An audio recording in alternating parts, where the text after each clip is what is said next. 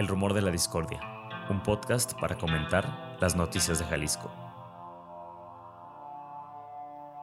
Un rumor es una voz que corre entre el público o un ruido confuso de voces. Bienvenidas, bienvenidos al Rumor de la Discordia o El Nervio del Volcán. Hoy martes 23 de mayo del 2023, Pepe Toral. Pues ¿dónde andabas que salimos en martes de no te cases ni te embarques? No estaba muerto, andaba de parranda, dicen por ahí, Pepe.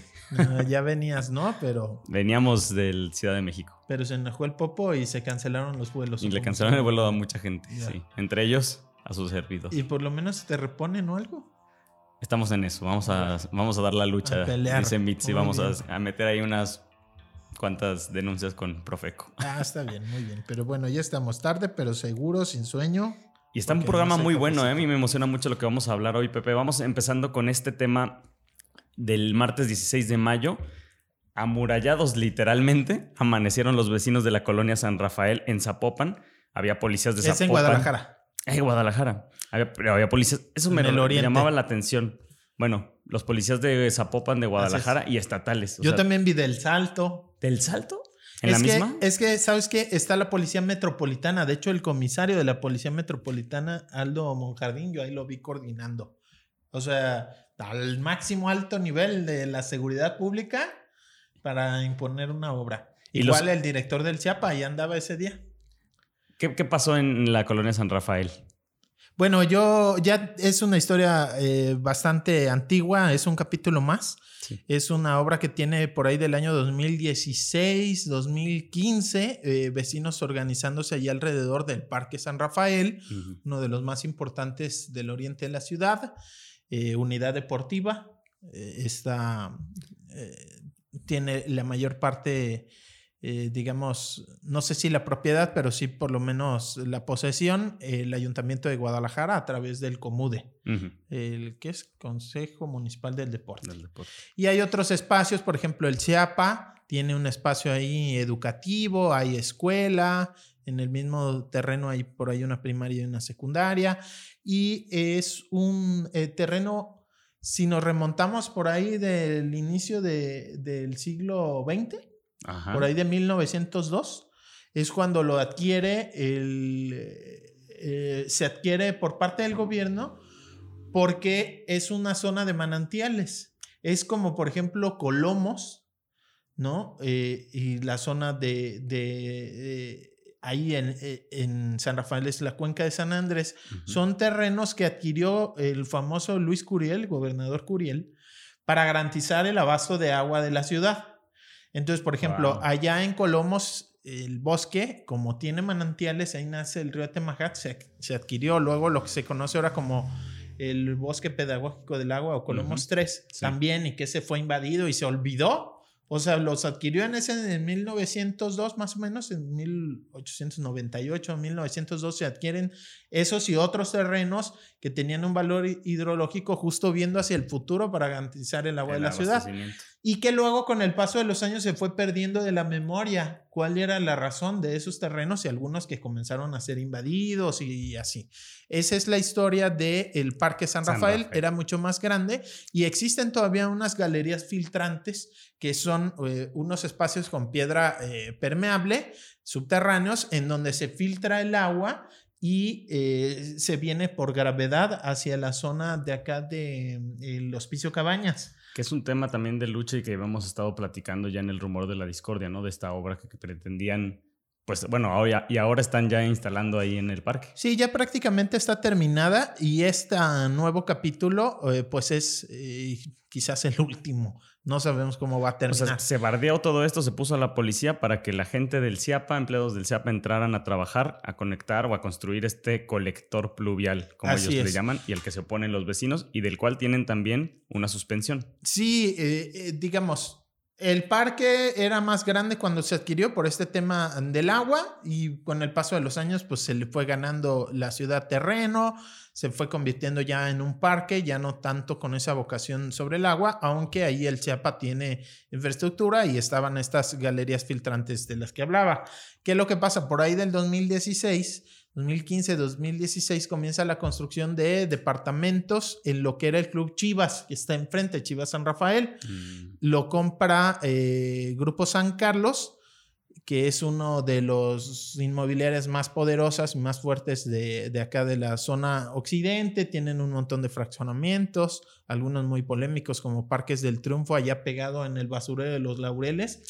Este, nunca se debió de haber construido irregular porque la norma no permite en un radio tan cercano eh, vivienda y digamos, hay pueblos en los alrededores que son originarios como Tololotlán en Tonalá, pegado al basurero, que digamos ya estaban previo, ¿no? No se debió de poner ahí el basurero por la cercanía de las poblaciones, pero bueno, el caso está en que este es un fraccionamiento nuevo que nunca debió haber existido y bueno, es parte de las prácticas de esta empresa por ahí de Salvador Ibarra Álvarez del Castillo, si no me equivoco es el nombre del dueño de estas familias de abolengo. Me suena de algo, me suena de algo. Este, bueno, ha recibido premios. No estoy seguro si tienen relación. Pues por el apellido es probable, ¿no?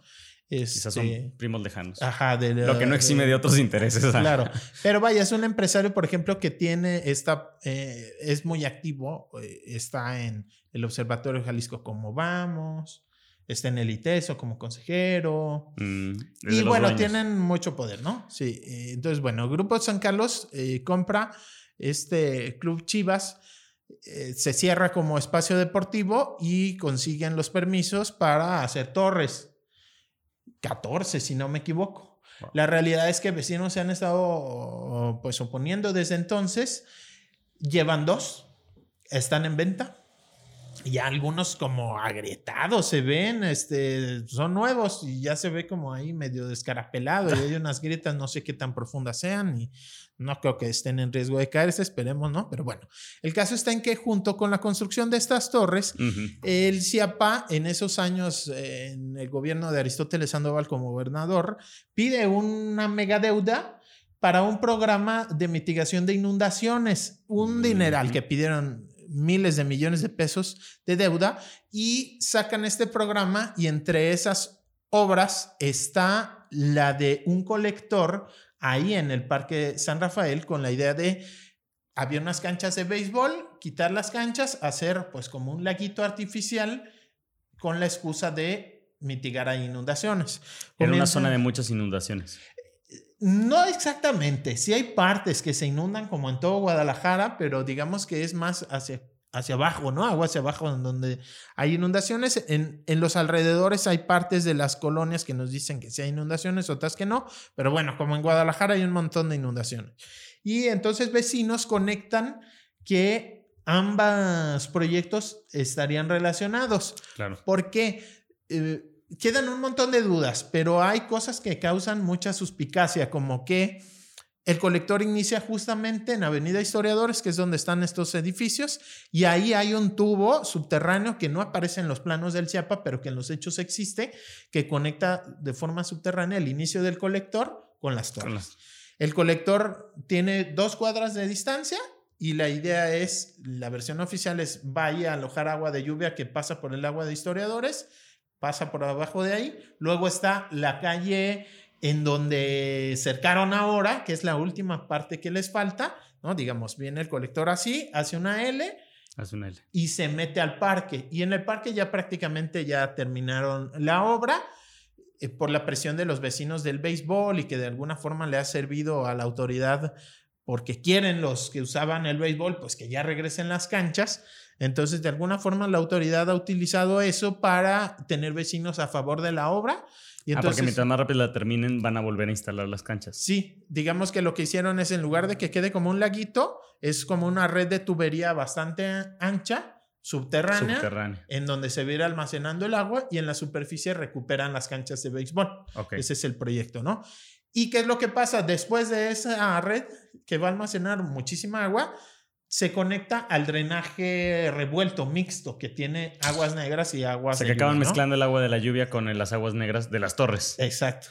Que bueno, dicen que no es aguas negras, que en todo caso es pluvial, pero llama mucho la atención que justo empiece ahí en donde están las torres y que no esté en los planos del Chiapa, pero sí esté esta conexión. Entonces, bueno, desde entonces los vecinos se oponían a cada paso, a cada paso. De hecho, la obra duró parada por ahí como unos cinco años con recursos legales y en el agujero que hicieron para meter la tubería se quedó detenido y prácticamente a los tres metros ya hay agua. Es una zona pues como que tiene esa vocación, de... por eso se adquirieron esos terrenos por parte del gobierno. Entonces, se hizo como un humedal, o sea, un agujero. Es como un pantano, como un que. Ajá.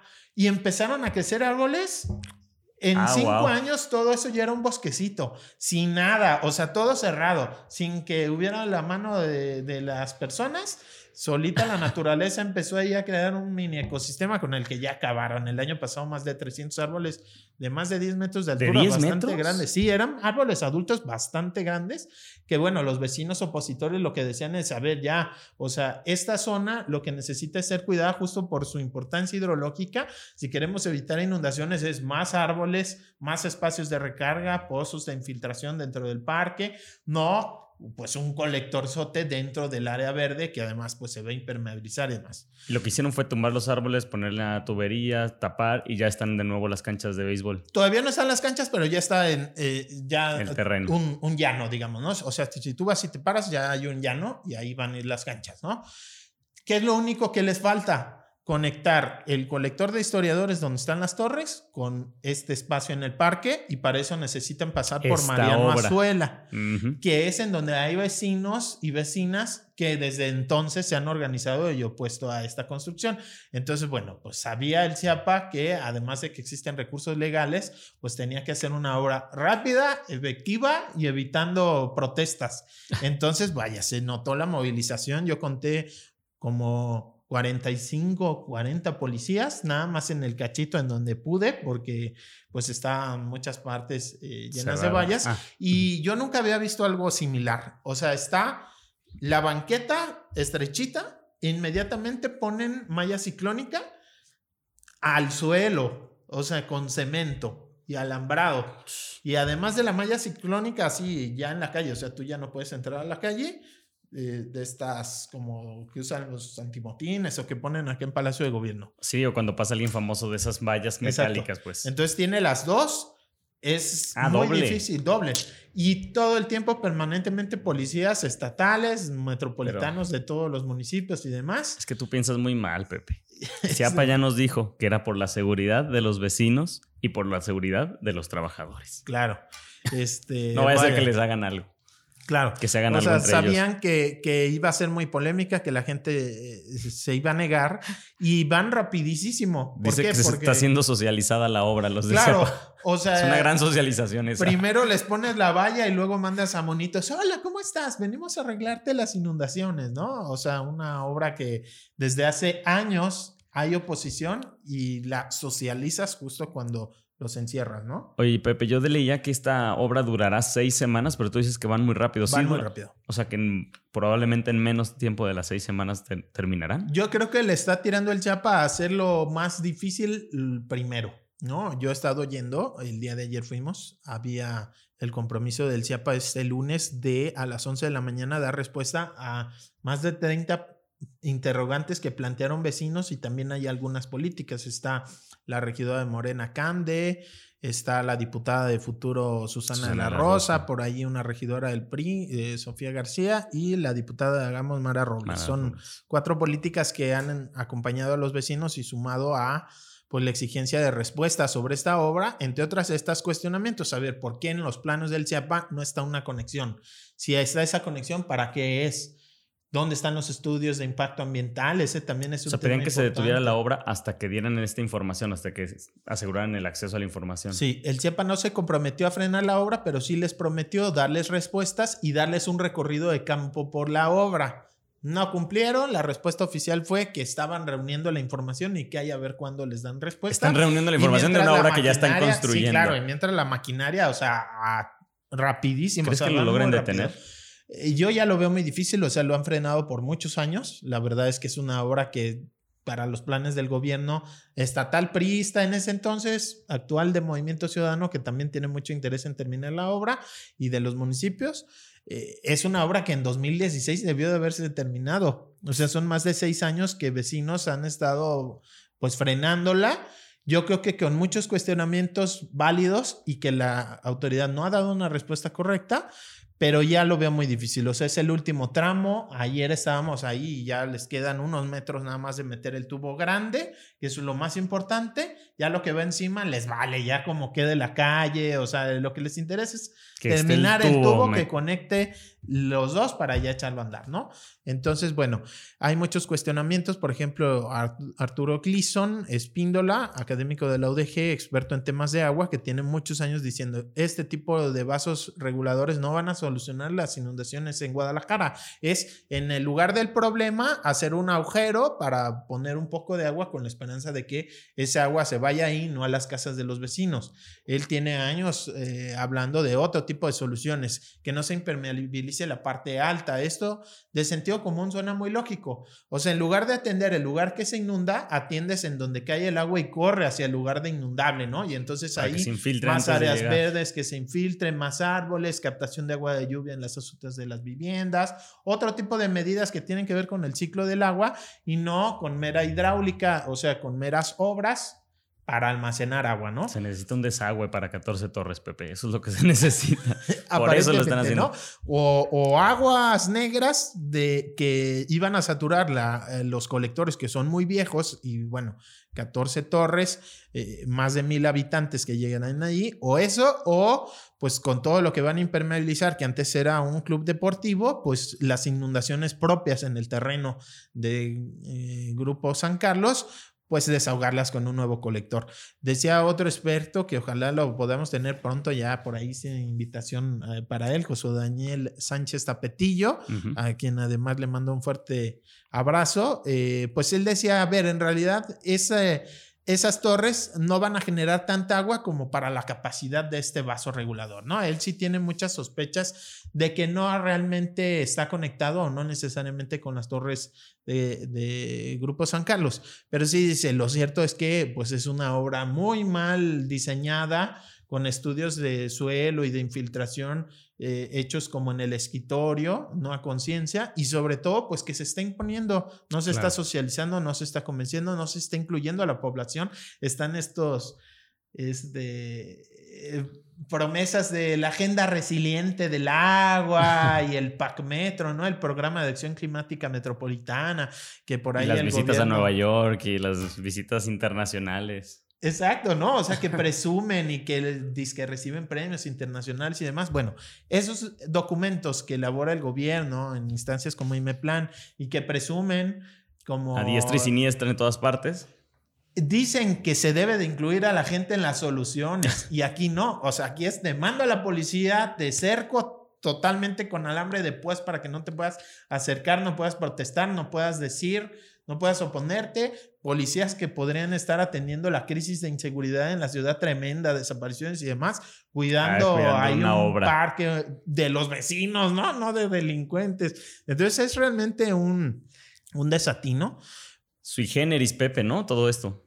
Oye, vamos a volver al tema de las inundaciones, pero antes quiero platicar del, del, caso del vertedero, del basurero que se pretende instalar allá por Tala, porque estuvo nuestro apreciable gobernador Enrique Alfaro en una gira ahí en el municipio de Tala y fue recibido con una manifestación de los habitantes que se oponen a la instalación de este basurero.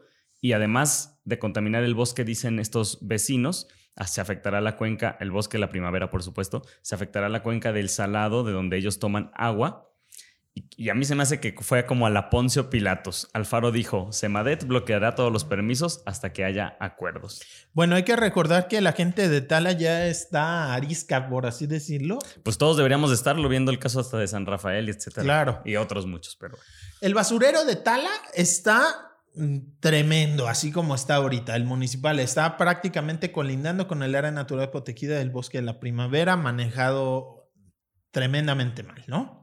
O sea, se tiene que atender ese, ese asunto en particular. El problema es que, eh, recordemos, en 2021, el gobierno, de la mano de Capsa Eagle, esta empresa concesionaria de la basura, que yo digo tiene prácticas criminales, y quisieron madrugar a la gente de Tala y empezaron a construir el nuevo basurero metropolitano, el nuevo Los Laureles, este que era el más grande de Jalisco y manejó muy mal por años CAPSA, era el nuevo proyecto de basurero y lo, lo empezaron a construir sin siquiera socializar, con un permiso de construcción de una bodega, de forma pues por debajo del agua. En los medios obtuvimos la manifestación de impacto ambiental filtrada por gente preocupada por lo que estaba ocurriendo. Se da a conocer y la gente de Tala se organizó así rapidísimo hicieron una revuelta, tenían al presidente así contra las cuerdas, el presidente municipal, el gobierno ya después de que tronó todo, ya ahora sí salió a anunciar el proyecto y que te vendían como el Centro Integral de Economía Circular, ¿no? Un eufemismo para decir que no era un basurero, que ahí lo que iban a hacer era reciclar residuos, cuando revisando el proyecto no se decía cómo ibas a reciclar y en el espacio el 90% era para enterrar basura y un cachito era disque para la separación, ¿no? Y con todos los antecedentes de CAPSA que tenía años prometiendo separación y nunca funcionó, años prometiendo plantas de tratamiento de los juguitos de basura, de los lixiviados que nunca jaló, pues la gente de Tala dijo, Nel, no, no, no, y consiguieron y presionaron hasta que el gobernador dijo, bueno, se cancela ese proyecto. Entonces la gente de Tala está muy arisca, ¿Qué es lo que ahora anuncian que va a organizada.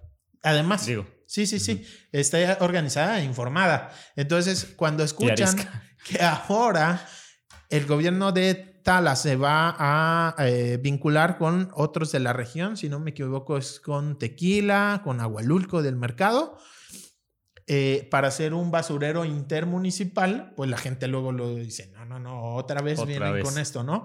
Claro que se tiene que atender el tema de la basura, pero volvemos a lo mismo, se tiene que incluir a la gente.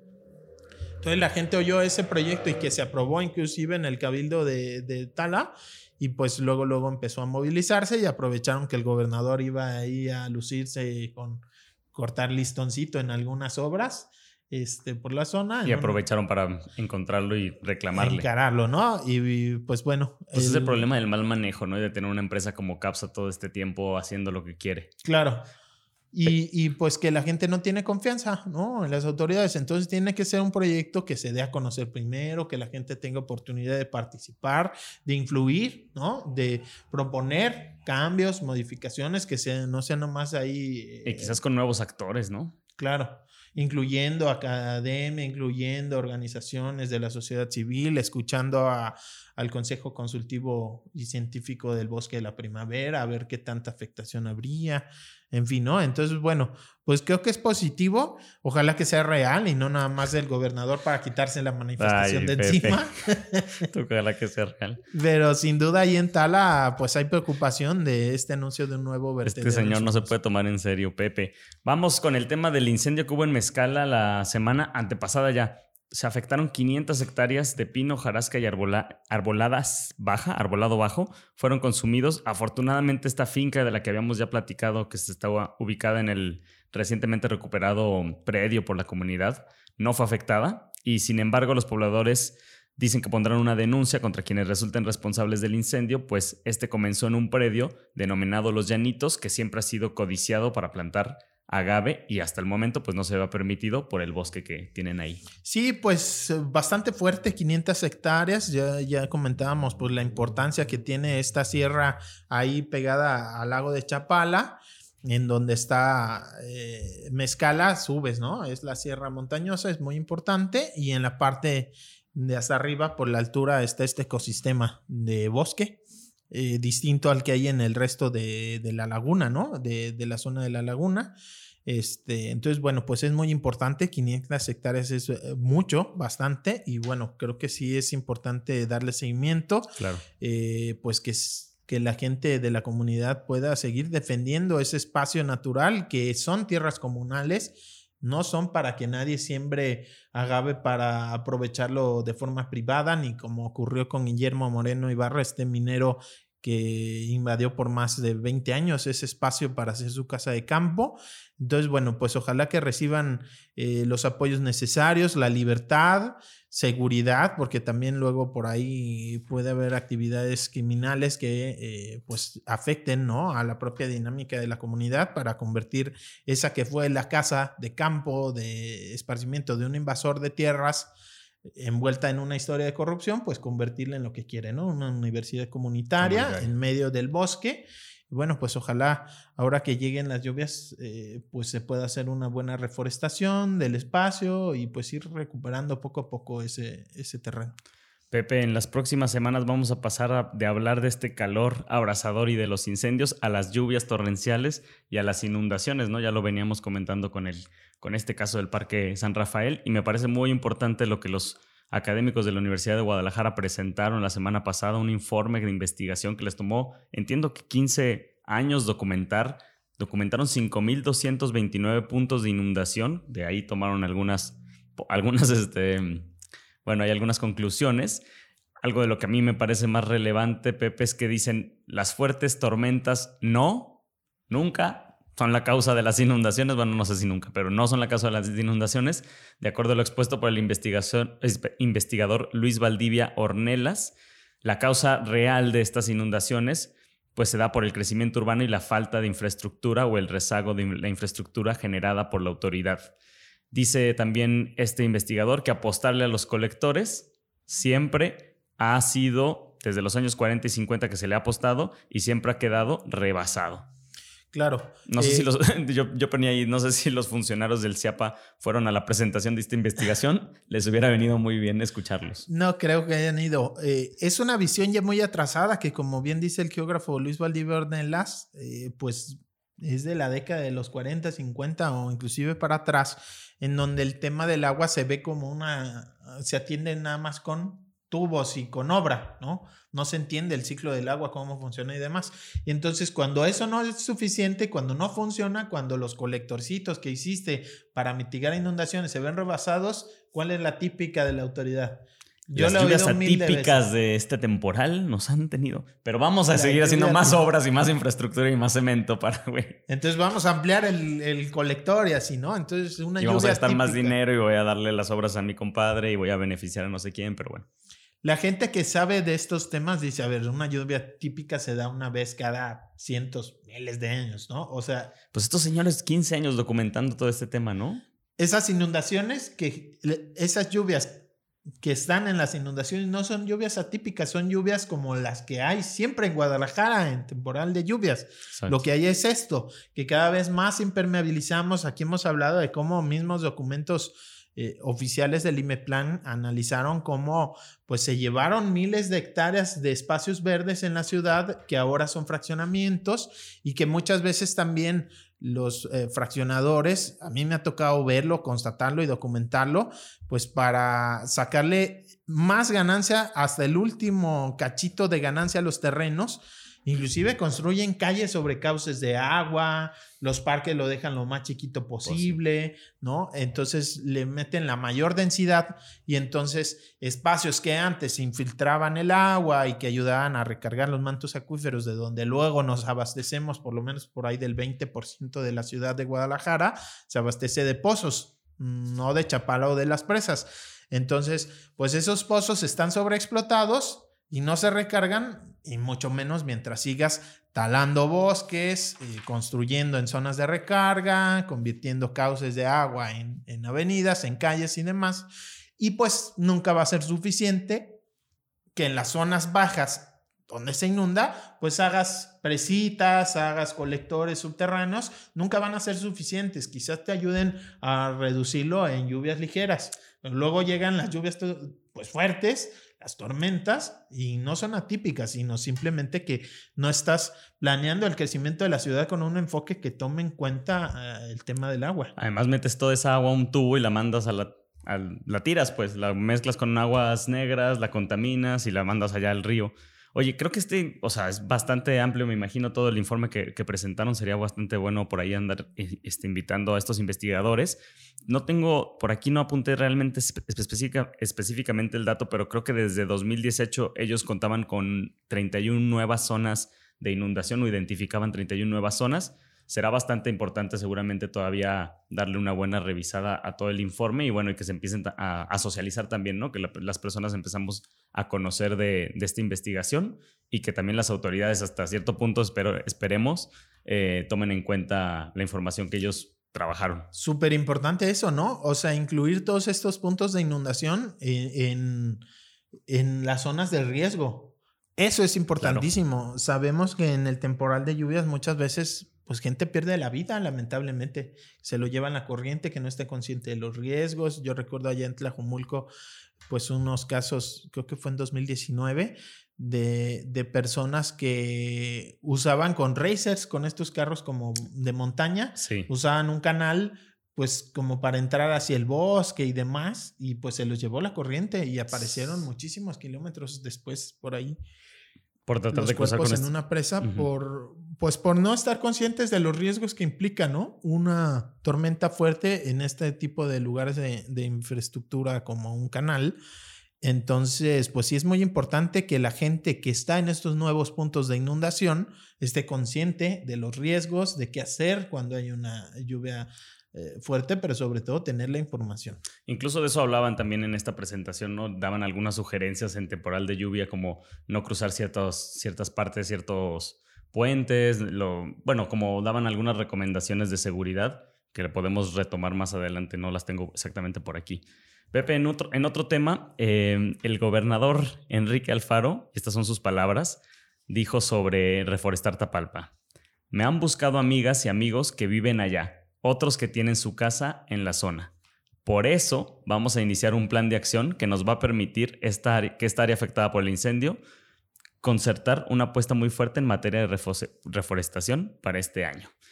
Entonces parece ser que la clave realmente está en hacernos amigos del pelón. Si somos amigos de, de Enrique, pues ya nos va a hacer el paro y nos va a venir a reforestar. Por ahí Violeta Meléndez en su nota bastante inteligente apuntaba, la propia Secretaría de Medio Ambiente y Desarrollo Territorial, así como biólogos especialistas en materia forestal, hasta Pepe Toral lo ha dicho, han reconocido anteriormente que bosques recién incendiados no pueden reforestarse inmediatamente debido a que por el fuego hay zonas potencialmente peligrosas para las personas y además el ecosistema debe comenzar solo a autorregenerarse.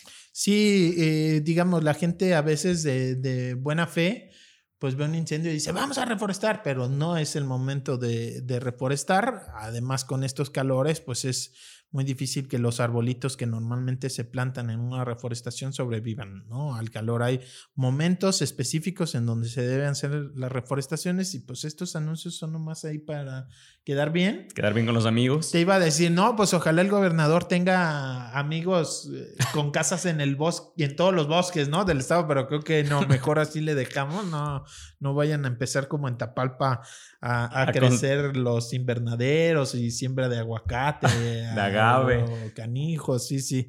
Este, No conviene, Pepe. pero bueno, o sea, claro que hay que atender el tema, la reforestación, la, las afectaciones de los incendios que hubo allí en la zona de la Sierra de Tapalpa, pues fueron tremendos.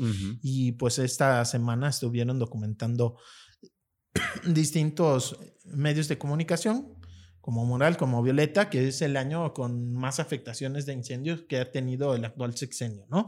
Y ha sido de los peores en los últimos años. Entonces, pues claro que hay que hacer tareas de reforestación, pero más allá del anuncio relumbrante o nomás en las Sí, zonas de los amigos del gober, pues en donde hubo más afectación y sobre todo, más allá de la reforestación, las acciones de prevención que hay expertos que advirtieron que el año pasado no se hicieron y por eso muchos de estos incendios se salieron de control. Acciones preventivas, las guardarrayas, poner, insisto una vez más, poner a trabajar en tiempos de no incendios a los brigadistas forestales que luego se quedan sin trabajo, bueno, ponerles a hacer este tipo de acciones preventivas en todas las zonas de boscosas del estado justo para que el próximo año no volvamos a tener la misma historia y entonces cambiamos árboles afectados por árboles arbolitos en reforestación, pues está canijo. Al final creo que solo es como la irresponsabilidad de este tipo de declaraciones, ¿no? En un lugar donde hubo una tragedia humana, ¿no? Donde se perdió una vida, donde hubo muchísimas afectaciones, pues como que se pediría, o bueno, yo pediría un poco más de seriedad al momento de abordar esta problemática. Vamos con un tema que nos va a llevar un buen rato, Pepe, que no habíamos comentado, nos lo habíamos saltado por error ahí la semana antepasada. Estaba en el tintero y no lo tocamos. Estaba en el tintero y ahí se nos quedó. Iniciada, entiendo, el lunes 8 de mayo, esta protesta de estudiantes de diferentes carreras en el campus UDG de la UDG, bueno, en el centro universitario Cooks normal, rechazan cambiarse al Cooks Belénes. Entiendo que entre, entre otros, principalmente son estudiantes de filosofía, letras hispánicas, historia, antropología, geografía, enseñanza del inglés y Didáctica del Francés, quienes comenzaron la protesta. Pero bueno, me gustaría, Pepe, que tú más o menos nos dieras un contexto de, de lo que está sucediendo ahí en el Cuch La Normal. Sí, bueno, es uno de los centros universitarios más antiguos. El de Ciencias Sociales. El Centro Universitario de Ciencias Sociales y Humanidades, eh, que está en la zona de La Normal, ¿no? La Normal está enfrente, la, en donde se preparan... Eh, Centro histórico de la ciudad, digamos, toda la avenida Alcalde, que es la que cruza por el centro, por la catedral, etcétera, con, llega ahí a esta glorieta de la normal. Sí, ahí en el cruce con Ávila Camacho, ahora por ahí pasa la línea 3 del tren ligero. Y bueno, yo estudié ahí en el curso de la normal eh, de 2008 a 2012. Orgulloso egresado. Sí, claro. La verdad es que eh, era un centro, digo, todavía lo es, pero ya perdió mucho de esa vida que, que tenía cuando estudiamos ahí yo y muchas generaciones atrás.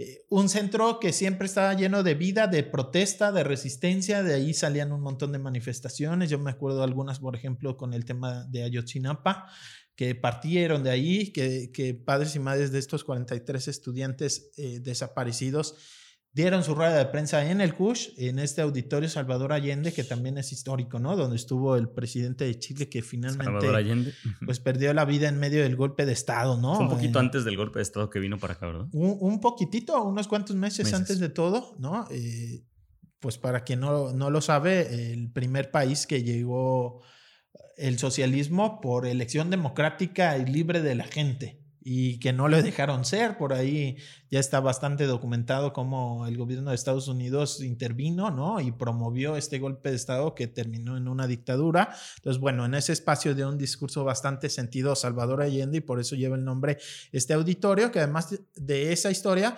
pues es de patrimonio, es un edificio patrimonial junto con un eh, edificio en donde tomaba antes clases eh, la gente de derecho, que es como mm. semicircular. ¿No? Entonces, ese tipo de edificios son patrimoniales. Es un eh, campus bastante antiguo y que eh, yo recuerdo por ahí. Del arquitecto. ¿Ese es el del arquitecto Salvador de Alba? ¿O ese es otro?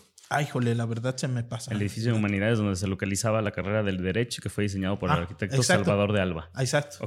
Es un edificio patrimonial que no puede ser demolido, igual que eh, la biblioteca, igual que el auditorio Salvador Allende. Son tres edificios que tienen valor patrimonial, pero el resto del CUSH no tiene ese como valor patrimonial, ¿no? De acuerdo. Eh, este centro lleno de vida, ya viejo, eh, pues se fue degradando con los años, en parte también por el abandono de la autoridad, ¿no? Eh, dejar de darle mantenimiento. Y comenzaron a construir el Cuch Belénes. Yo recuerdo, si no me equivoco, fue en 2012 cuando se va la primera carrera comunicación pública, se va, esa la primera licenciatura, hacen el cambio de la normal a, a Cush Belénes, pegado a CUSEA, ya en el entorno del Centro Cultural Universitario. Este proyecto... Donde está el auditorio Telmex, pues allá adelantito que este impulsó Raúl Padilla López, ¿no? Ciudad, Ciudad Padilla, ¿no? Ah, Villa Padilla. Exacto. En donde hay edificios muy grandes nuevos de la universidad, en donde tiene la reserva territorial más grande de la UDG, ahí en la zona norte de la ciudad, en periférico. Entonces comenzó la construcción de Cush Belénes y de a poquito empezaron a mover. Yo cuando estudiaba ahí alrededor del año 2011, la carrera de trabajo social era la primera que estaba programada para ser movida a Cush Belénes. Y desde entonces hubo una movida durísima. Las estudiantes, porque en su mayoría son mujeres, de trabajo social se pusieron en protesta, o sea, no tomaron el CUSH porque no tenían la capacidad en ese entonces, pero el edificio donde tomaban clases retacado de no nos vamos a mover, las bancas todo lleno, en protesta y demás, y, obligaron a, la rectoría del CUSH a cambiar de plan. ¿Y qué pasó con los de comunicación pública? Pues era una carrera, es una carrera con poco estudiantado, este, por ahí por cuestiones políticas, pues prácticamente no tenían de otra profesores. Eh, el rector en ese entonces, Pablo Arredondo, era del Departamento de Estudios de Comunicación Social, de donde depende esa única licenciatura de ese departamento. Entonces fue como, necesito el paro, o sea, se alinearon los astros para irse llevando esa, esa primero. Sí, nadie se quiere ir para allá y pues necesito el paro para que se vayan. Eran pocos estudiantes, tampoco hubo chance de, que se organizaran para oponerse. Ya cuando se dio el cambio yo ya no estaba de estudiante y la verdad me hubiera molestado bastante y si hubiera habido un movimiento como este seguro ahí andaría yo también encapuchado y tapado, ¿no? cada carrera que mandan para allá, pues la gente está inconforme. La realidad es que el Porque CUSH de la normal... esto- eh, perdón, pero las personas que tomaron el CUSH, porque tomaron las instalaciones, ¿verdad? Así es. están encapuchadas la mayor parte del tiempo cuando están los medios de comunicación, digamos. sí, O hay y- posibilidad de que los, les los fotografíen, supongo. Y en cada comunicado de la universidad oficial se resalta, ¿no? Encapuchados. Yo lo veo claramente como una idea de, de quitarle o restarle legitimidad al movimiento. Para Como si eso le restara legitimidad al movimiento, no sé, zapatista o, Claro. digo, O sea, para mí Es está más que justificado que quieran cuidar su identidad para que no les no tomen represalias en su contra. Y es un problema que se veía venir. Vaya, cada carrera que mueven hay deserción de estudiantes que no les conviene ir hasta Belénes eh, y pues se salen, ¿no? De, ¿Y ahora quieren mover a todas las licenciaturas o qué fue lo que detona hace dos semanas este, esta protesta? Aparentemente ya estaban desde hace unas semanas estudiantes organizándose en asamblea y habían intentado dialogar para evitar que les movieran. Según, según dicen, había rumores, todo eran rumores de que ahora sí ya en vacaciones los iban a mover a Cush Belénes. Son las últimas carreras que quedan del Cush de ser enviadas a, a Belénes, el resto ya se mandó. Y en ese espacio, como estaba prácticamente ya abandonado, no, no prácticamente abandonado, sino muchas partes del centro ya no estaban siendo usadas para dar clases, inclusive estudiantes de- del centro de salud, de enfermería y otras carreras del CUCS, que Cux. está allá para la calzada, ¿no? Por el Hospital Civil Nuevo, empezaron a, a tomar clases en ese espacio porque había un montón de aulas eh, desocupadas. disponibles, digamos. Entonces, eh, lo, aparentemente había rumores y estudiantes empezaron a organizar, quisieron dialogar, no se les abrió Pero las el condiciones diálogo. sí estaban pésimas, ¿no? Sí. Del mobiliario, de los salones. Desde hace mucho tiempo está, ¿Está así de mal? dejado. Eh, las bancas, aquí mismo Pedro Mellado nos lo comentó, que él estudió Derecho justamente ahí. Y Pedro Mellado, el periodista, nos comentaba pues de esta situación, ¿no? De que... En nuestro capítulo más exitoso sobre el suicidio de Padilla López. Así es. Ahí decía eso, ¿no? De las bancas en pésimo estado, un ventilador prácticamente cayéndose y demás. Yo jamás he tomado clases ahí, pero he visitado por una u otra cosa algunas alguna clase y cuando entré, o sea, sí es, sí es muy, muy notorio la pésima calidad que tienen las instalaciones. Sí, o sea, se ha ido Pero es degradando. muy bonito el lugar, o sea, es muy bonito todo como el conjunto del espacio, ¿no? Bueno, y está súper céntrico, llegas en bici facilísimo. Ahora también le pusieron, que decían, eso es otra de las presiones inmobiliarias, ¿no? Que ya, ya hablaremos de eso, pero pusieron cerca también la línea 3, entonces te queda bastante bien para llegar a, a esa zona. Sí, claro. Está en la línea 1 que pasa por el Panteón de Mezquitán y pues un montón de estudiantes lo, lo usamos, ¿no? La línea 3 nueva está muy céntrico. Cuando era derecho, pues eh, todo el poder judicial que estaba en el centro de la ciudad, antes de la construcción de ciudad judicial, pues un montón de magistrados y demás que daban clases, pues le quedaba a, a tiro de piedra, ¿no? Muy, muy cerca el centro universitario, es histórico y demás. Y hay que decirlo, o sea, este run run de que lo quieren hacer edificios no sale de la nada. Es decir, ver, hay fundamentos para la sospecha. A ver, entonces hay varias cosas. eh. Eh, ya se están llevando mu- muchas de las licenciaturas. Estos estudiantes se organizan en asamblea, deciden levantar esta protesta. Eh, se querían llevar, esa es una de las cosas, se quieren llevar todas las licenciaturas para el centro del Cuch Belénes, pero la, ot- bueno, y otra de las cosas que se ha comentado es que se pretenden construir edificios de vivienda en este predio de la normal. Eso es, eso es lo que se dice. ¿Qué es lo que pasa? Además del run run. Hechos. Por ahí del año 2015, cuando llega Enrique Alfaro Ramírez de alcalde de Guadalajara, Sí. comienza un proceso para actualizar los planes parciales de desarrollo urbano. ¿Qué son los planes parciales? Es tal cual como el mapita de qué se puede hacer y qué no se puede hacer, el ordenamiento de cada predio de la ciudad. Como el juego de mesa y ahí ves exactamente, ah, aquí sí puedo poner, aquí no puedo poner. Exacto. Entonces, en ese entonces, cuando se hace la consulta, propietarios de predios tienen la posibilidad de proponerle al ayuntamiento cambios en el uso de suelo. Mm. Oye, ¿sabes qué? Yo soy dueño de este predio, la neta es que quiero poner un OXO y pues el uso de suelo me restringe solo habitacional, que hubo, dame chance, ¿no? El gobierno municipal recibe las propuestas, hace un análisis y puede o no aceptarte, ¿no? Tu propuesta. Ese cambio de los planes parciales es uno de los puntos clave eh, que abre la puerta a todo este montón de torres habitacionales que han pululado por la ciudad, ¿no? Han crecido como hongos. Bueno, y además a, través de este, del administrativo, del tribunal administrativo, ¿no? Sí. O sea, litigando en contra de los planes parciales. Pues. Sí. Pero bueno. Con recursos legales y corrupción, ¿no? Exactamente. Entonces, ¿qué es lo que pasa? Y ahí está el documento el entonces rector Tonatiu Bravo Padilla, Tonatiu Bravo Padilla, le pide al ayuntamiento que se reconsidere el uso de suelo que está como infraestructura, en este caso educativa, para que ese predio tenga un uso mixto. Lo que quiere decir comercios, servicios y, y habitacional. Vivienda. Se concede el cambio. Hasta donde yo tengo entendido, en este momento está ese cambio. En su momento causó mucho... ¿Qué año, qué año es esto? Revuelo, eso fue como en 2015-2016. Y... Se ya habían empezado a mover las, carreras, como tú dices que en 2012 fue la primera. Ya. Y, ya estaba en construcción el, el nuevo Cush Belénes. Entonces empieza a existir a partir de este cambio la sospecha de que lo que se pretende es construir edificios. Lo que nos dicen de las autoridades es, a ver, no se puede porque la biblioteca, la, el auditorio, este edificio semicircular son patrimoniales, pero quienes lo conocen, en, en, sus tiempos está muy marcada la división entre la zona donde tomaban clase de derecho y donde tomaban clase estudiantes de filosofía, Todos los de, demás. de política y demás, ¿no? O sea, además de, de el estilo de estudiantes, había una división eh, física a desnivel, ¿no? En la parte de arriba estaba todo el jardín de filosofía, donde andan fumando mota de, históricamente, chanchela y demás.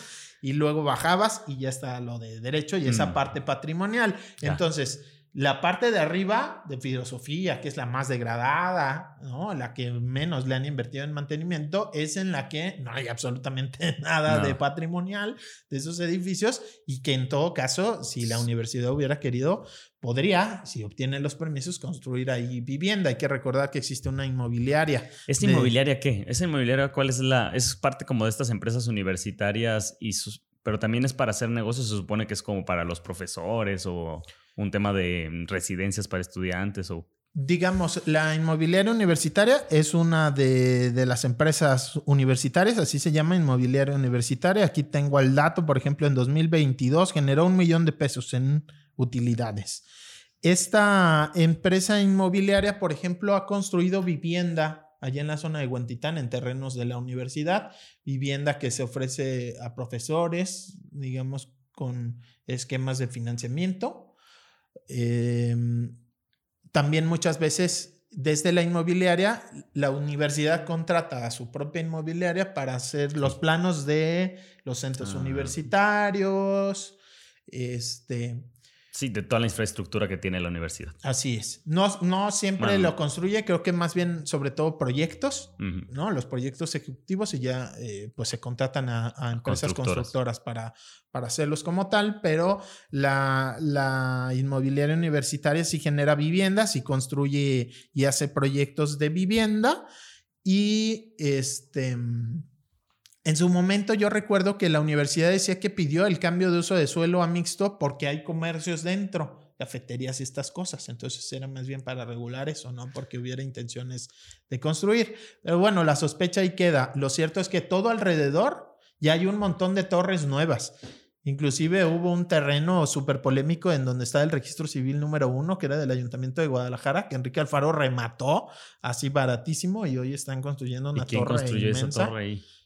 Híjole, ahorita no. Habrá que revisar, ¿no? Sí, en su momento fueron escándalos, ¿no? De cómo, pues, se benefició como con muchos predios públicos, ¿no? Alfaro remató un montón de, de, predios públicos que pudieron convertirse en parques o pudieron, pues, dar servicios, ¿no? Eh, y que hoy son torres habitacionales con empresarios que se están beneficiando muchísimo. Oye, Pepe, en una nota de Ignacio Pérez Vega, hablando de este mismo tema de la inmobiliaria, entrevistaron pues al director de la inmobiliaria universitaria y él dijo en, que en ese momento no había un proyecto para construir viviendas en el sitio, sin embargo, dijo que el polígono, polígono de la normal es uno de los que tiene vocación para en un futuro redensificarse mediante la construcción de torres de departamentos.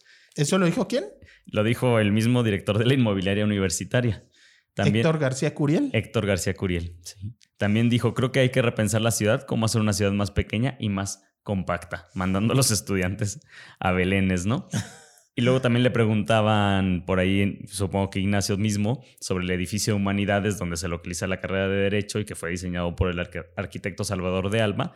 Y este señor Héctor García Curiel decía, es un icono de la ciudad, se tiene que respetar. Las ciudades se transforman y se desarrollan y eso tenemos que hacer en Guadalajara, no tenerle miedo a eso. La universidad siempre salvaguardará el patrimonio arquitectónico de la ciudad y yo me acordaba qué bien salvaguardaron el patrimonio cuando detonaron ahí la escuela de música, ¿no? Y construyeron su rectoría tan bonita, su caja a de ver, cereal. A ver, cuenta, cuenta quién no, para quien no se acuerda. Ay, pues mejor cuéntalo tú, que yo no me sé nunca los, siempre se me van los detalles, pero un papá de un señor, ¿no? Que ahora es también bastante conocido. Eh, eh, es en el tiempo de eh, Zambrano, Villa, si no me equivoco, era el rector de la universidad. Ah, pensé que había sido en tiempos del papá de Alfaro. Según yo no, según yo fue con Sembrano. De hecho, el retrato de ese rector en el Paranimpo de la Universidad de Guadalajara, que es en donde está el MUSA, el Museo de, las Artes, em, de la UDG, este edificio hermoso que está, digamos, a espaldas de el expiatorio en Juárez y, Enrique Díaz de León tenía una casa gemela, por así decirlo, de las mismas características, el mismo diseño. Sí, estilo francesado, así. Hermosa, bueno, en las fotos que se ven, sí. En donde era la escuela de música. Yo creo que todo el mundo cuando se entera de, esa, de eso es que todo el mundo nos emperramos, ¿no? o sea, yo no, que no soy de Guadalajara y me enteré, fue como, ¿en qué cabeza cabe? Y en una madrugada la dinamitan. Hay una foto buenísima, ojalá supiera el nombre del fotógrafo para darle crédito, en donde está un arco de esta casa y la mitad ya se está cayendo y la otra todavía sigue en pie, es buenísima. La explotan, la dinamitan así en una mañana y construyen este bloque que es el, edificio de la rectoría, ¿no? Eh, que es horrible además. Pues sí, no tiene ningún valor. Sí, ¿de qué se lo puedes tirar? Pues esas torres habitacionales. Seguramente es muy funcional. Seguramente se necesitaba un edificio así, pero bueno, creo que había otros espacios que dinamitar una casa con ese patrimonio arquitectónico. Pero se pone el pie solito, ¿no? Con esto de que la, la universidad siempre salvaguardará el patrimonio arquitectónico de la ciudad. Es como. Déjame recordarle un par de casos. Y bueno, la, la, universidad, eso el propio rector actual, Ricardo Villanueva, nos lo ha reconocido en entrevistas, sí tiene planes abiertamente de construir vivienda vertical, torres, con inversión privada, allá en la zona de Belénes. Aquí en el curso de la normal no, no, lo han reconocido, la única señal que podríamos ver de que sí había por lo menos una intención quizás, no lo sé, era este cambio de uso de suelo. Pero bueno, en la zona de Belénes hay hasta estudios de mercado y todo de la misma inmobiliaria universitaria para construir eh, torres. Y bueno, defendía el rector justo esto, ¿no? De hay que redensificar, hay que acercar vivienda a las zonas donde hay transporte público masivo y demás. El caso está en que desde hace, si no me equivoco, ya el día de hoy se cumplen 15 días, estudiantes eh, pues de estas carreras como filosofía, como letras, que son los las últimas carreras que quedan allí en Cus de la Normal, ya se veía venir. Eh, creo que no se supo manejar, no se previó en la universidad a qué nivel podía llegar la protesta de estudiantes que no se quieren ir a Belénes y que en parte tienen razón porque hicieron trámite para estudiar en el curso de la normal. Ya arreglaron su vida. Hay estudiantes foráneos que vienen, ¿no? Y buscan una vivienda ahí cerca.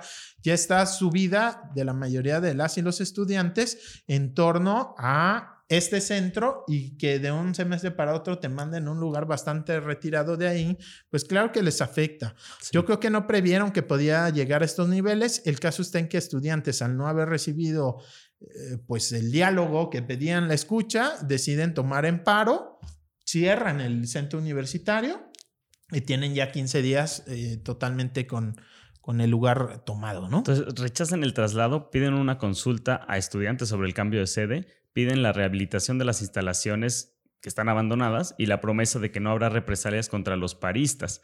A todo esto, pues han rechazado interlocución con la Federación de Estudiantes Universitarios, Dice por ahí que la, bueno, seguramente no sé si tú ya la viste, pero las oficinas de, eh, la FEU en Cuxila Normal fueron intervenidas con pintas, grafitis y consignas como muera la FEU. Están abiertamente entonces en contra de la federación. Piden al rector Ricardo Villanueva que se presente para abrir el diálogo y pues Ricardo Villanueva no ha acudido a las instalaciones del centro universitario a escuchar a estos alumnos que protestan, Pepe. Y les molesta bastante que les digan que el rector tiene la agenda llena pero luego en sus redes, que le encanta ser juguetón a Ricardo, ahí anda subiendo fotos con su camisa de las chivas y no sé, ¿no? O, reunido con Enrique Alfaro y con Pablo Lemus. Claro, ¿no? Ahí ya con el acercamiento. Entonces, ¿qué es lo que pasa? Y lo que ha dicho la universidad en sus comunicados, además de reiterar, encapuchados, encapuchados, no sabemos si son estudiantes. A ver, yo he ido en la noche y nadie está encapuchado. O sea se pone la capucha y demás justo porque no quieren represalia cuando haya fotos de los medios, cuando van funcionarios, pero tampoco es que se la vivan encapuchados. Y yo pienso que claro que son estudiantes. Eh, hay por ahí eh, rumores en los medios, sobre todo, ¿no? De que está impulsado por Movimiento Ciudadano. Déjame citar, de hecho, la columna que, que, publicó ayer Jonathan Lomelí en el periódico más libre, crítico y con cero interés inmobiliario de la ciudad, El Informador, dijo Jonathan, en un ambiente político enrarecido, siempre cabe la posibilidad de que haya terceros involucrados. Podrían ser profesores o universitarios detractores del establishment, aunque muchos apuntan a un trasfondo naranja. ¿Qué sentido tendría operar un sabotaje en un momento de diálogo entre la universidad y Enrique Alfaro? Pregunta. Sin embargo, tribus políticas de Morena y emesistas del Salto han difundido y promovido el paro. Bueno, está ahí tratando de leer entre líneas y viendo algo que mm, tú, podías, tú, comentabas también un poquito fuera del aire que profesores universitarios que están detractores, digamos, de, de estos, de la gente que está o estaba más cercana a Raúl Padilla, podría ser que sí estén involucrados pero no necesariamente es, un interés pues este promovido por agentes oscuros. Pues yo creo que esto sería infantilizar al estudiantado, o sea, como que no tienen capacidad de decidir, de organizarse y de protestar, entonces tiene que haber alguien que mueva sus hilos por detrás, a ver. Que era lo que siempre se ha cada que hay un movimiento estudiantil siempre se dice eso, ¿no? y no sé cuánto, ¿no? A ver, yo pienso que tiene mucho tiempo y sobre todo en el CUSH, eh, pues eh, organización estudiantil alternativa que no está de acuerdo con las formas y los modos de la Federación de Estudiantes Universitarios, de la FEU, y no se sienten representadas y representados por la FEU. Eh, la universidad dice en estos comunicados, además de que son encapuchados, que no puede legalmente sentarse a negociar con un estudiante porque para eso está la FEU. Para eso está el representante eh, general del alumnado de estudiantes, entonces que con quien debe de sentarse a dialogar es con AFEO. Y ya hubo unos intentos ahí, me parece bastante malos la, la intención de que el rector del CUSH, eh, Durán, se sienta con un representante de la FEU a firmar el fin del paro. A ver, la FEU ni siquiera forma parte del paro, ¿no? Entonces, para dar las condiciones de cómo se va a terminar el paro y de que en cuanto entreguen las instalaciones, van a atenderlas, a darles mantenimiento y demás. Yo creo que de parte de la universidad está muy bien que se haya cedido en estos temas. Se ha dicho que no va a haber represalias contra quienes estudian de paro que en cuanto les regresen la posesión del centro universitario, ahora sí ya le van a dar el mantenimiento que no ha recibido en años, a darle limpieza, mejorar el mobiliario, que haya agua, que haya papel, jabón en el baño y demás necesidades básicas. Y este, que se les va a permitir a estudiantes que así lo quieran permanecer y terminar su, sus estudios en la normal. Eso debió de haberse garantizado mucho antes de que esto escalara que tomaran eh, el centro universitario. Es que no es algo que surgió hace dos semanas, es algo que tiene años y todas las carreras que han movido a Belénes están inconformes. Nunca había llegado a estos niveles, pero además había antecedentes de que los estudiantes ya se están organizando. Esto no es de ayer. El paro ocurre cuando no los aceptas, cuando no quieres dialogar, cuando dices vamos a hablar solo con la FEU, pues entonces estos estudiantes organizados toman y es ahora sí cuando tiene el foco y ahora sí cede la universidad dice, bueno, está bien, si no se quieren ir, quédense ahí, está bien, pues sí es cierto, están abandonadas las instalaciones, ya les vamos a dar mantenimiento y no, no los vamos a reprimir ni los vamos a afectar, ¿no? Total que no se ha podido entablar este diálogo porque pues también luego hay señales encontradas, ¿no? Ah, dices que les vas a abrir la puerta, pero los señales de encapuchados y de infiltrados y demás, ¿no? Entonces, bueno. Y crece y que va creciendo el movimiento, ¿no? Por ahí veíamos en la semana también un pronunciamiento de varias organizaciones, entre ellas el Grupo de Trabajo No Estamos Todos, MetLab, Cuerpos Parlantes, Caracol Urbano, el Colaboratorio Urbano de Acción Vecinal contra el Despojo, Unión de Estudiantil Alternativa y la Brigada Ignacio Martín Baró, que se suman también a las exigencias de los estudiantes. Sí, eh, pues que advierten esta situación, ¿no? Cómo se está desplazando no solo a las poblaciones del centro de Guadalajara, todo este fenómeno de la gentrificación y que la gente para obtener un conseguir un lugar en donde vivir que sea accesible económicamente se tiene que ir a las periferias mientras en las zonas céntricas van creciendo estos edificios entonces conectan de alguna manera estos desplazamientos que tienen que ver con la industria inmobiliaria, con también un desplazamiento de estudiantes. Y algo que señalaban era que de alguna forma ayudaba a desmovilizar políticamente en lugares como el Kushla normal, en donde está muy ligado al espacio esta resistencia, organización, que es distinta y que no acepta la FEU ni estos modos como verticales de tomar decisiones, sino más asamblearia. Hay que recordar que, por ejemplo, hubo por el tema de las desapariciones antes de la pandemia también un paro de parte de estudiantes de sociología y otras carreras que eh, pues detuvieron las clases por años, ¿no? Digamos, no es la primera vez que en el CUSH hay este tipo de movimientos asamblearios de protesta y demás. Y entonces que mover los avelenes, pues de alguna forma es romper con esa eh, pues organización, ¿no? Porque te vas a otro espacio que no conoces, que no has hecho tuyo, ya que en Belén se empieza a crear ese tipo de espacios y de organización pero obviamente duró muchos años en reconstruirse, ¿no? En volver a crear lazos y demás. Entonces, bueno, también se lee por ahí. Y también algo interesante es que ha surgido en otros centros universitarios, pues las advertencias de que también en los otros centros hay deficiencias que atender, no solo en el CUSH está abandonado, también otros centros universitarios. Lo que pasa es que no ha llegado al nivel de coraje de, que te quieran cambiar de lugar como para tomar el centro universitario, pero también hay muchas deficiencias en, otros, centros y preparatorias también. Llama mucho la atención todavía en el contexto de esta protesta y en el contexto de la pretendida cambio de sede, ¿no? Que el miércoles 17 de mayo se reúnen Enrique Alfaro, Pablo Lemus y Ricardo Villanueva. Hablan, entre otras cosas, de los presupuestos que recibirá la FIL, el Festival de Cine, Papirolas, todos los eventos culturales organizados por la Universidad de Guadalajara y con los patrocinios del gobierno de Jalisco. Pero Lemus estuvo presente para hablar de, como él mismo dijo en redes sociales, apoyar la rehabilitación del emblemático Centro Universitario de Ciencias Sociales y Humanidades en la normal como un nuevo centro universitario de especialidades.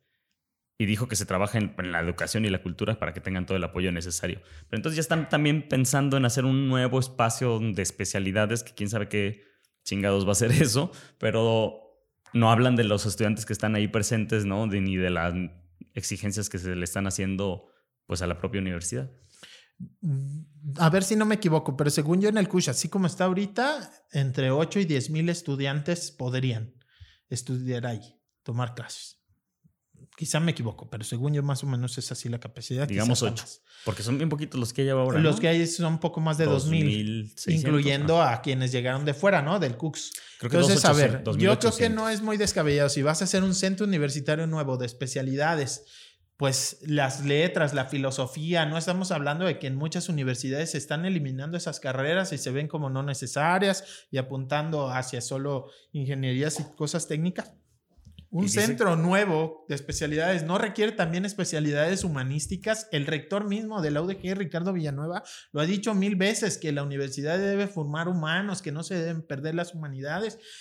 Vaya, yo Por ahí le ponen en las lonas, ¿no? Mucho amor a la normal no hay. No, o sea, yo creo que con un poco de creatividad, de ingenio, de apertura a dialogar, este paro podría terminar en algo mejor de lo que estaban planeando, en justamente sumar a las humanidades ese centro de especialidades que están pensando y en darle un impulso a ese tipo de, materias, de carreras. Pero quién sabe qué están pensando especialidades en qué también, ¿no? No sé si quieren hacer entonces como... No sé si son posgrados. alguna vez el rector, el rector ha aventurado posibilidades de que sea una prepa, de que sea un centro multitemático, o sea, hace de, de todo un poco y ahí también cabrían este tipo de carreras como filosofía y letras, eh, ¿no? Eh, geografía, historia. O también llegó a aventurar que sea solo de posgrados.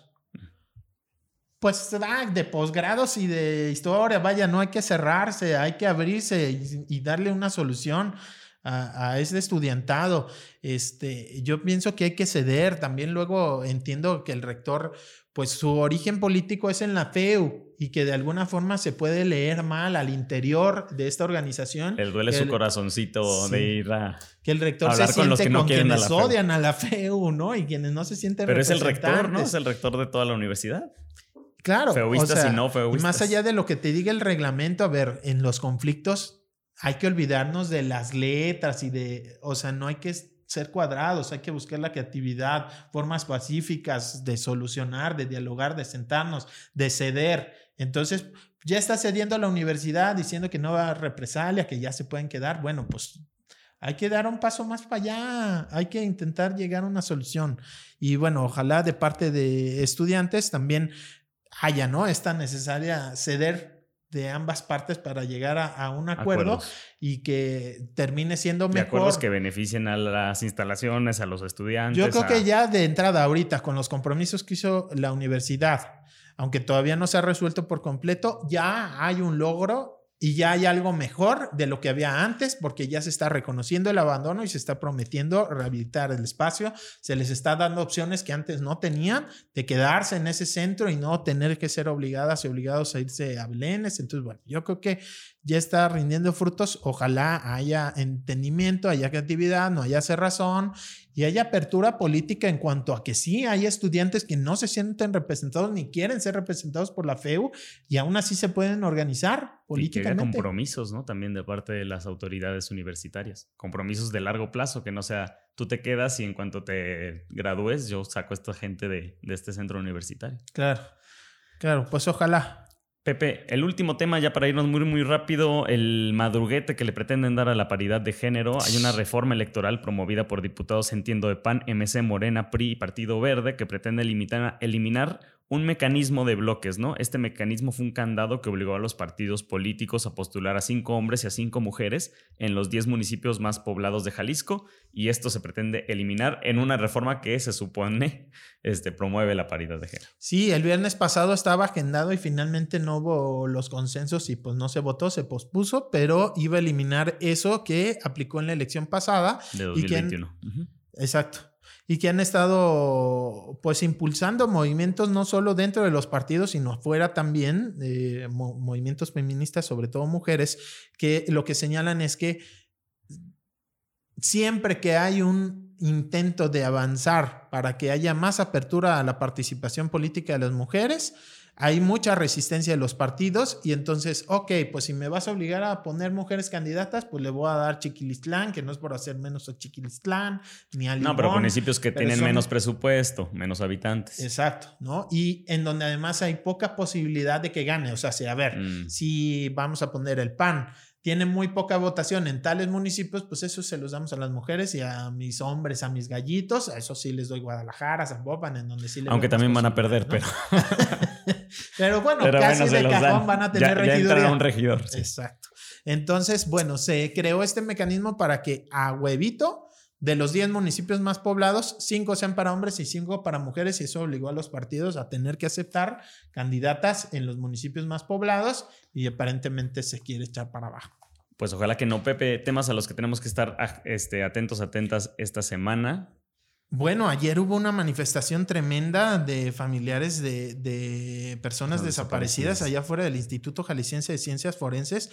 Algo tremendo que sabemos en cuanto a que eh, pues hay miles de cuerpos ahí acumulados sin identificar, pero algo gravísimo, que se les estaba pidiendo moche para entregarles los cuerpos, que si pagas 20 mil pesos, cámara, ¿no? Rapidito te doy tu cuerpo, pero si no te mochas, pues no va a pasar nada. Y, o sea, el rezago, sumarle ahora la corrupción, luego otros, otros detalles. Hay muchas formas de identificar un cuerpo, no solo con el ADN, y que en el Instituto Jalisciense aparentemente se están cerrando a que únicamente cuando ya tengo la validación del ADN que coincide con los familiares, el del cuerpo, entonces sí te lo entrego. Y no hay suficiente recurso para esos insumos, es lento y demás. Y hay otras formas, no es la única manera, ¿no? O sea, a través de... de Dentaduras. Exacto. Tatuajes. exacto, tatuajes, o sea, señas Hasta ropa. Particulares, ropa, identificación. Pero bueno, sobre todo lunares, marcas en la piel, ¿no? O sea, marcas que puedan hacer identificar a la persona. Que llevaba una identificación en sí, la ropa, todo esto que mencionas, ¿no? Entonces, dicen familiares, a ver, cuando ya está claro que es mi familiar, ya lo identifiqué como tal, y hay otras pruebas periciales que ayudan a confirmarlo, porque a fuerza tiene que ser con ADN, y ya lo hemos dicho, lo triste y lamentable de muchos cuerpos que se encuentran en estas fosas están pues en pedacitos, decías. En pedacitos. Entonces, hazle una prueba a cada pedazo a ver si es de él. O sea, no hay los recursos y, falta esa, esa cerrazón y comprender el dolor de estas familias que quieren ya el cuerpo de vuelta, despedir a su ser querido y cerrar una etapa terrible de sus vidas y bueno, que ahora también estén estos casos de corrupción tremendo, yo creo que hay que darle seguimiento a eso, pues... Un poco nos saltamos temas de seguridad, siempre también los incluimos y nos clavamos, pero bueno, nos, siguieron publicando muchísimo sobre Tlajomulco, las fosas, etc. Exacto, también 10.000 asesinatos ya se superaron en, el, en la gestión de Alfaro, solo en la pasada de Aristóteles fueron 8.500 homicidios dolosos, ya en el actual gobierno son más de 10.000, entonces pues por más que digan, las cosas en seguridad no van mejorando ni van bien. Y, pues bueno, son temas en los que hay que poner atención. También por ahí el Comité en Defensa del Bosque, el NICIQUIL, denunciaba unas descargas de aguas negras, dos, dos descargas en donde sospechan aguas industriales por el color de y el olor de estas descargas y aparentemente el gobierno de Zapopan no ha atendido por ahí Dirección de Inspección y Vigilancia las denuncias en redes sociales con ubicación y todo dentro del área natural protegida del bosque. Eh, respondía Dirección de Inspección y Vigilancia que lo que habían encontrado todo estaba muy bien. que en la empresa ubicada en la calle que decían eh, estos defensores del bosque, había evidencia del correcto tratamiento y destino final de las aguas residuales. Entonces, que lo iba a derivar a eh, obras públicas y a dirección de medio ambiente para que sea otra dependencia del ayuntamiento de Zapopan la que determine de dónde vienen estas aguas negras que están contaminando por ahí un área natural protegida muy importante. Y también solo mencionar que presentó el informe 2022 el CEMDA el Centro Mexicano de Derecho Ambiental y por ahí una nota de Sonia Serrano, eh, pues advierte que eh, de cuatro agresiones que se habían registrado de defensores del territorio en Jalisco en 2021, en 2022 subió a 20 casos, incluyendo lamentablemente donde se asesinó gente como Patricia Verónica Guerrero Vinuesa, esta abogada, que ya hemos mencionado aquí su caso, era de los vecinos que se oponen a eh, la operación del basurero de Matatlán, que operó por casi un año, un año de forma irregular, que ya había recibido amenazas justo por la defensa que hacía de el fraccionamiento Urbiquinta y sus habitantes que estaban siendo afectados por el basurero y que finalmente fue asesinada en febrero del año pasado. Fuertísimo, Pepe. Pues muchísimas gracias. gracias. Invitarles mañana. Invitarles mañana. Mañana miércoles a las 3 de la tarde ahí en el Cush Belénes. Ah, yo de que, tenemos mañana. Tenemos, tenemos un evento de investigación y lucha. Van a estar compas de Un Salto de Vida que defienden toda la zona del río Santiago también de la comunidad indígena de Izcatán o Izcatlán, San Francisco Izcatlán, van a estar platicando sobre el CEIBA, el Centro de Estudios e Investigación de la Barranca del Río Santiago, también un tema muy interesante, y gente del Comité Agua y Vida, allá hemos hablado también que este año estuvo tremendo el tema de los incendios forestales y la devastación del Cerro de Totoltepec, esto es en Tlajomulco, allá al sur, cerca de las Cuatas, en Santa Cruz de las Flores, van a estar también hablando de sus procesos de lucha y cómo se relaciona con la investigación académica, investigación documental, los propios procesos comunitarios que tiene la gente que defiende el territorio para investigar esta devastación, ¿no? Y, estar informadas, informados para los que luchan. Quien guste, 3 de la tarde ahí en Cush estaremos Si fuera en Cush normal, igual sí, sí llegaba. Ah, si, quieres, también va a estar en redes sociales del ah, Departamento de Sociología. Departamento de Sociología. Si alguien no puede ir, bueno, pues ahí estaremos lo aventamos en, línea. en ese conversatorio. Muchísimas gracias, Pepe. Gracias, a las personas también que nos escuchan. Nos colgamos mucho, pero síganos y compartan también los rumores. Gracias. El rumor de la discordia, un podcast para comentar las noticias de Jalisco.